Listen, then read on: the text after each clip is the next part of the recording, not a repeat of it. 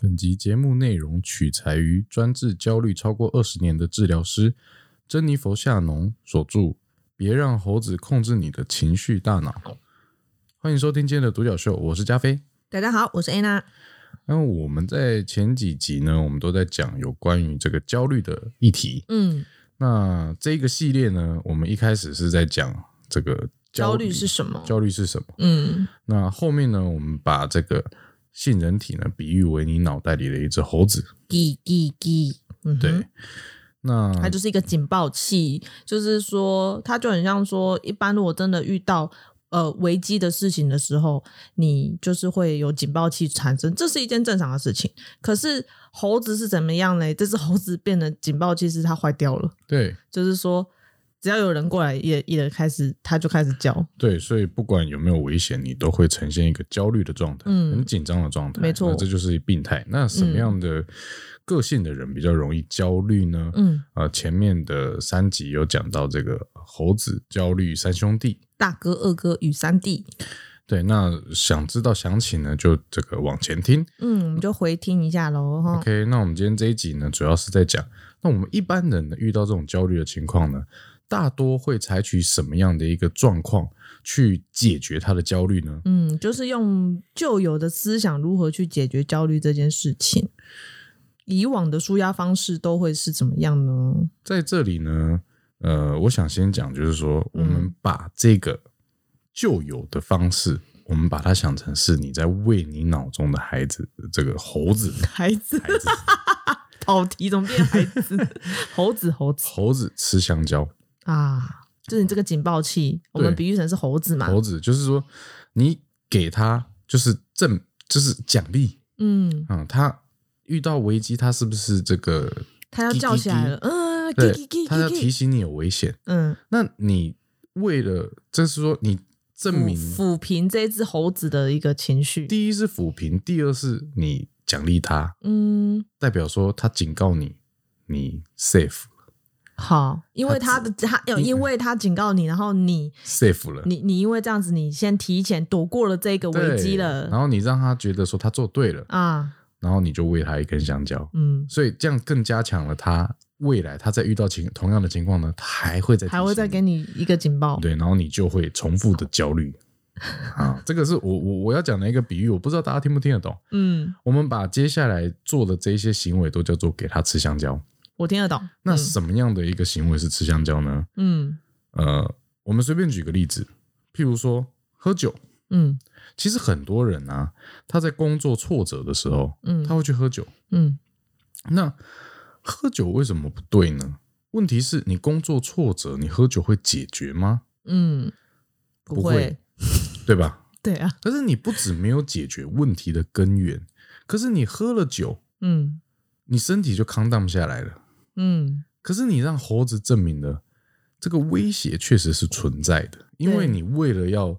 解决这个挫折嘛，嗯，你为了要解决你当下的这个焦虑感，对你用喝酒去去放松去抒发这样子的一个情绪，反而是让对脑猴子脑中的猴子证实了这个威胁的存在。嗯对你就是喂它吃香蕉嘛，嗯嗯，你鼓嗯励它嘛，就说啊，工作挫折就要喝酒，你做对了，对，嗯那。嗯这个就会造成了一个恶性循环，就很像说你心情不爽，嗯你就抽烟，啊但是这你看，像我们比如说喝酒、抽烟，我们都没有解决问题的根源，嗯可是它反而造成了一个恶性循环。这恶性循环是这样的，你就想象有一个圈，嗯你感受到了威胁，嗯然后你就觉得焦虑。嗯。那一有焦虑，你就喝酒或抽烟，嗯或打电动，或者是、呃去庙里拜拜嗯，嗯等等嗯。呃，上网查身体的状况啊，嗯让自己更有安全感，嗯等等，嗯这样的一个嗯喂猴子吃香蕉的一个行为。那因为你证实了威胁嘛，那嗯那个猴子就认定了啊、这就是威胁。嗯那下一次再遇到工作的挫折，啊、嗯他又开始焦虑，嗯，那他就告诉你啊，喂我吃香蕉，那你就怎样呢？啊又抽烟又喝酒，所以直接就会跳过说这个要去怎么去解决这件事情，慢慢的就会变成是他反是而就变得有一点逃避现实，逃避这个要去对解决这个状况，反而就是一直用这一些方式去啊、呃抚平内心的焦虑，但实际上其实是没有解决。没有解决，对所以那所以是我非必要的一个一个一个做法。对啊，就很像你一直在喂那只猴子吃香蕉，嗯你其实就是在抚平它，但是其实你形成了一个焦虑回圈、嗯恶性循环的一个圈圈。其实这就是一个怪圈呢、但是我们在这边还是要再讲一下说其实喝点小酒当然是过度就是不宜健康啦，喝酒要适量。嗯但是这个拜拜这件事情，刚刚讲到拜拜嘛，其实。呃，如果说你是有这样子的宗教信仰的话，是没有什么问题的，因为每个人嗯都有自己的宗教信仰。问现题在不是拜拜，对问题是你用拜拜解决事情，然这后样你就不行。对，就是你没有实际上去有什么作为，而是你单纯只靠拜拜这件事情去解除你内心的这个焦虑。你对，遇到挫折，你就马上去做这件事，可是其实你没有去真正去改变什么事没有情。错。所以其实呃，这种东西都在一线之隔。如果说嗯你今天已经尽人事了，对，那你就听天命。嗯那这个嗯听天命的过程中，嗯，呃，你可以拜拜啦、祷告啦，这些宗教信仰都没有问题。我们现在说的是，我们现在都不是在批评说喝酒不对，或者是怎么样。拜拜不对，不是不是这样子的，是嗯你没有解决问题的根源，嗯，你靠这些东西去解决你内心的焦虑。而我们又再讲一下哈，就是前期几节目也有提到，所谓的焦虑就是。如果说是真的，你遇到一些危险，譬如说你的家人身体状况不好了，住院了，或者是你孩子被绑架了，这么危险的事情，焦虑是正正常常的啊的。对，对，所以，我们今这个这几集节目讲的焦虑，其实都是不非必要的焦虑。对，就是非必要的。对对，嗯哼， OK，那我们刚刚讲的这些这个喂香蕉的这样的一个举动，就是说让你脑中的这个猴子，你安安抚抚它它，情你让它绪觉得安全。嗯，那其实这样子的很多的一个行为，它已经融入了我们的文化跟习惯。嗯哼，呃，譬如说，呃，划手机，其实你看到每个人都在划手机，他嗯，在解除他的焦虑。没你看事到就别人滑滑滑， 对，那你看到你看到别人在滑，你也在滑，你会觉得嗯没什么大不了，每个人都这样子啊。就不知不觉啊，嗯，对，其实每每个人 每天都花超多时间在滑手机的。就是你很难意识到说你这样子是一个问题所在，对，嗯，那还有包含就是很说难，改啦，哈，还有文化的问题，就是嗯我们刚刚有讲到，呃，前几集有讲到，就是说，呃，情绪劳动的问题，就是说嗯过度承担他人的责任。哦，婚姻关系里面，对对对对对。嗯哼那如果你过度承担他人的责任，这件事情如果让你自己不快乐、嗯不幸福了，嗯它就是不对的。嗯，过度我的，们要嗯有这样的一个界限。嗯，可是文化里面，在我们的文化里面有一件事情很难，譬如说百善孝为先 呐、好像是铁律的感觉，，对，就是你好像为了孝顺，嗯你可以牺牲你自己的呃快乐跟幸福，哦，反你正的需求这些都可以不不不都对忽略，因为百善孝为先，嗯对你孝顺就是要摆在第一。嗯，对，这个所以说呃，我们有时候很难去辨别，很难去界定啊，哈， 啊搞得好像我为了我自己幸福快乐很自私这样。嗯，对，对，那我们接下来就是要去看，我们刚刚有讲到猴子三兄弟，嗯猴子三兄弟里面，到底这个各，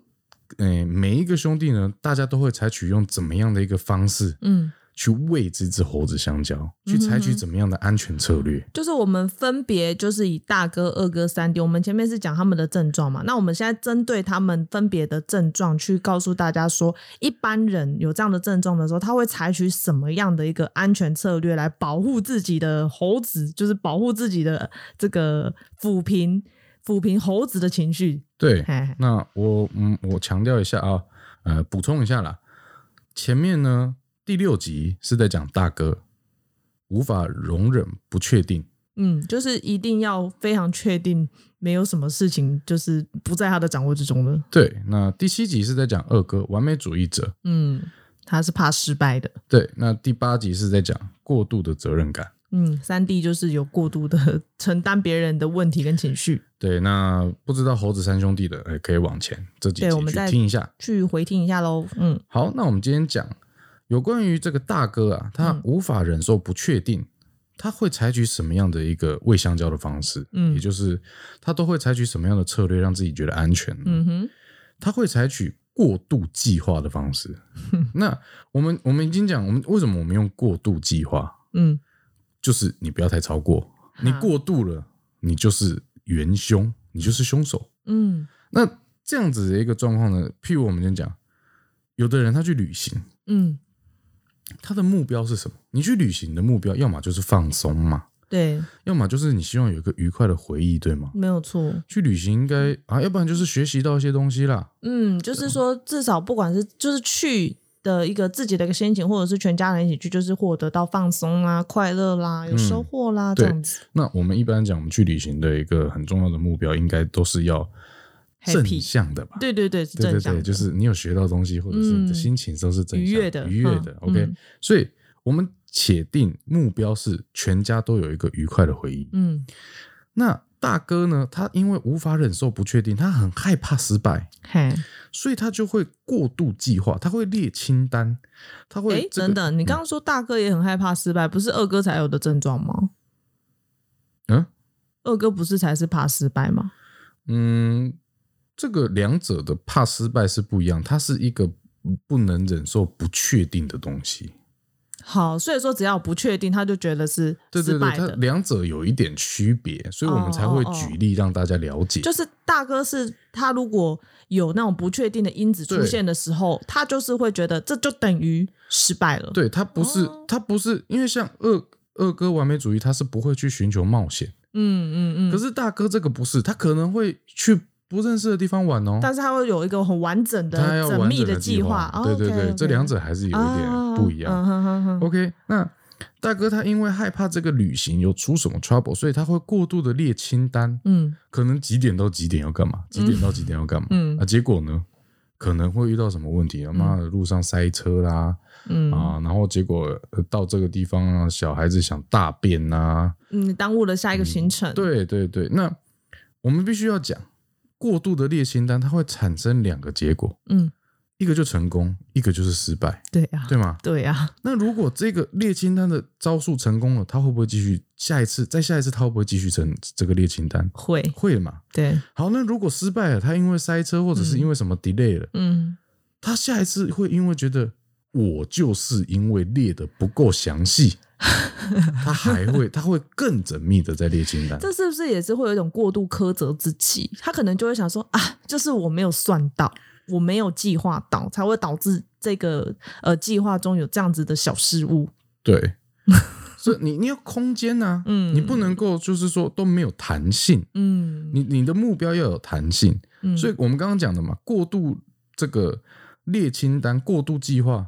不管成功还是失败，都会让他下一次再更加的过度计划，这样子就是一个恶性又循是环，又是一个恶性循环，没对有不对？所以错我们刚刚是不是在讲到前面，大部分都会形成一个恶性的焦虑回圈？对对对，好，那我们要讲列清单本身是没有错的，嗯你的目标要明确啊。嗯譬如说，你的目标如果是要放松，那你列清单它就有抵触。列嗯嗯列过度详细的清单就有抵触了。嗯对，所以说你如果是要用来放松，用嗯来让大家愉快，那你的清单就不能够所谓的过度。可能就是一些大项目，你然后要大弹标的性，对，然后去查说，呃，它有安全，然后这间店有开等等这些大方向就可以了。对啊你不能再你把那个码表拿出来啊，二十秒尿尿啊，没有这 样，快一点尿尿，快一点，我们下一个行程已经来不及了。对呀、一直一直担任这个导游的角色，那你其实这个不可能快乐嘛，你的小孩跟对你啊的家人压力也都会很大。这这这是倒是真的。这个在不管是自己，你会过度苛责自己，你其实给。呃，身边的人也会有很大的压力，因为其实身边的人会觉得说、啊，你也是为大家好，对，对啊不对都？不敢说什 么，可是这种对啊玩就变成了一种、呃，我发布命令，然后你配合命令的那种感觉。对，然后彼此都好像在在在，这是真的是一个怪圈呢、这真的是这样子。就是我我我我呃，我带领着大家去做，然后我做不好，我就我就难过，然后大家也是说哦好，我跟着我跟着我我我尽量达成你的，可是啊哈你这样子没有到达达成你的愿望，没有达成你的这个计划的时候，哇你不开心了，哇对那我啊该怎么办？对，而且有时候，真的是当这样子，有时候当你怀抱着这样的心情的时候，假设啦，哦、嗯如果你要拍照，那每个人的表情都超僵的，有没 有？因为你已经变成一种目标导向了，对嗯没有人引咎也在里面。这样就又失去了最一开始的这个呃目标，就是希望大家出去玩是开心的、啊。对，所以要记得自己的目标，不要嗯过度的计划。嗯嗯嗯， OK，那我们再讲这个二弟，呃，不是二哥，我看到二弟是 谁？二哥，二 哥，二哥完美主义者，嗯，他的一个很重要的标志就叫做怕犯错。对，那他会做什么事情呢？嗯他会做的事情就是，譬如说他今天去吃饭，嗯，他会看别人点什么，他就点什么，因为最安全。最安全、啊、不会犯错对他看到，哎，这个人点这个看起来好吃，好我就点他。好，或是说大家这样子看一看，然后差不多四五桌都是点鸡腿饭，就他了。对嗯哼， ，OK，那还有哦、这些人有一个特色哦，在外貌上他会很过度的在意他的服饰跟妆容哦。真的诶，你脑中又浮现了谁的容颜啊呐、这不能说。可是就是说，因为是延续着你刚刚讲的这个嘛，这样一套下来的，对，对，就嗯，这是真的，会有会有，因为他希望在别人的面前就是完美完无美瑕。的，没有任何的错误，对，所以他会很在意自己给别人看的的这个外显的部分，因为前面有嗯讲到嘛，完美主义者就是他连。在跟你讲话，在社交这件事情，他都会像是表演，他会先在他的脑海中先去盘旋一下，嗯，他要讲什么。对那何况是他的容颜呢？他的外表，他完全没有办法接受，就是有一点点的，对他来说啦，可能别人不这么认为，但是他就是会非常在意。嗯，对，就是过度。我们现在讲的，哎、其实在意自己的就是服装打扮干干净净，有自己的 style 这件事情是很正常的哦，这是一个自信的表现。但我们现在讲的就是过度了。对，但说到这个，我就觉得有时候这个过度也会让我觉得，呃，我会有一种状况，就譬如说有些女生，我没有在指谁，譬如说有有的人，我觉得她重点就抓错，嗯，就他过度在意他的指甲有这个红色好不好看，或者是他过度在意他今天的呃穿衣服的颜色，可是他却忽略了他的嗯身材不怎么样。哎、我觉得你这很攻击 哦，就我意思是，我你觉这是不是有得，点跑题。嗯、对，有一点跑，这是我自己的一个这这个你这感想。你这个带你这个讲的这个叫做重点抓错。对对对对，我觉得有些人跟这件真的事情是没有关系没有没有好吗关系。但是这就我刚刚就是讲我题外话嘛，我就觉得说，真的很多人都会很在意那种很细节、很细节，可是其实真的没有注意到。有有更大的问题，可能没有发现。对对对就对那个对问题解决，其实什么都不重要。对，因为我觉什么得都解，决我觉了得我们做事要有一个循规，就是其说要实有一哎我个，跟你讲不是我跟你讲，啊还有一个重点，因为嗯，你整片面积很大，你要先把面积大的搞定，再来搞定面积小所以你的意思是说，我们要先从大大事着手吗？先从大范围先去着就是手。我我眼睛看着你，然后你嗯一直问我说你今天指甲颜色特不特别？可是你的如果说你的衣服穿搭很不 OK，我怎么管你的指甲？所以重点还是要先由大到小嘛。我我觉得是是不是有这个问题？嗯，可是跟这跟我们今天讨论的这个是不太一样啊我的。们直接对，我们直接你下一个。对我有时候、这个、哦你再讲这个，再讲下去，真的要被抨击。我第一个 OK，OK 抨击你， 哎奇怪，人家就想看一下，说这个是不是？你看一下这指甲原色，你一直在意人家其他的部分有没有答非所问的然呢？后我们接下来我们讲内心哦，OK，完美主义者的内心。是不是觉得自己开错话 题？等一下换我被炮轰，接下来都不用讲了。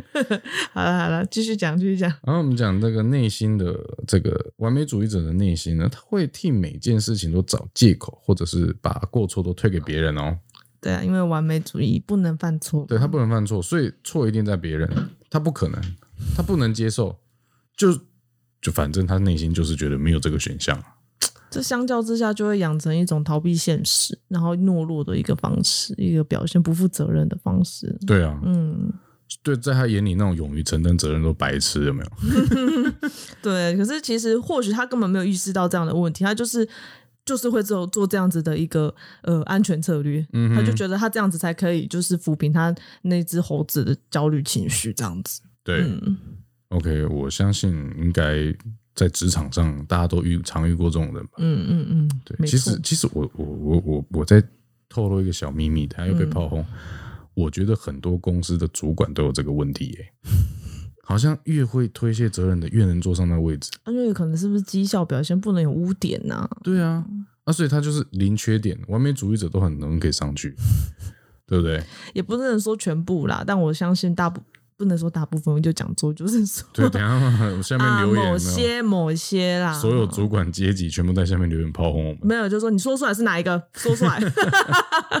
好， OK，那我们再讲这个三 D 嗯过度责任感。嗯呃，像这个过度责任感呢，它就会有一个状况，就抚平它，就是譬如说百善孝为先呐、嗯这个保护子女三从四德啦，好、嗯就是他会用这样的一个方式，然后来说服自己他做的是对的。所以算是先呃有点扣上，帮自己先扣上一个很大的一个帽子，就是变得是说我就是要顶着这一些道德标准等等这一些的，然后去取悦别人啊，对，取悦悦自这己个的另一半，嗯哼哼，然后这个做自己不想做的事情，嗯，或者是像取悦父母，对不对？对，然后或者是说，其实是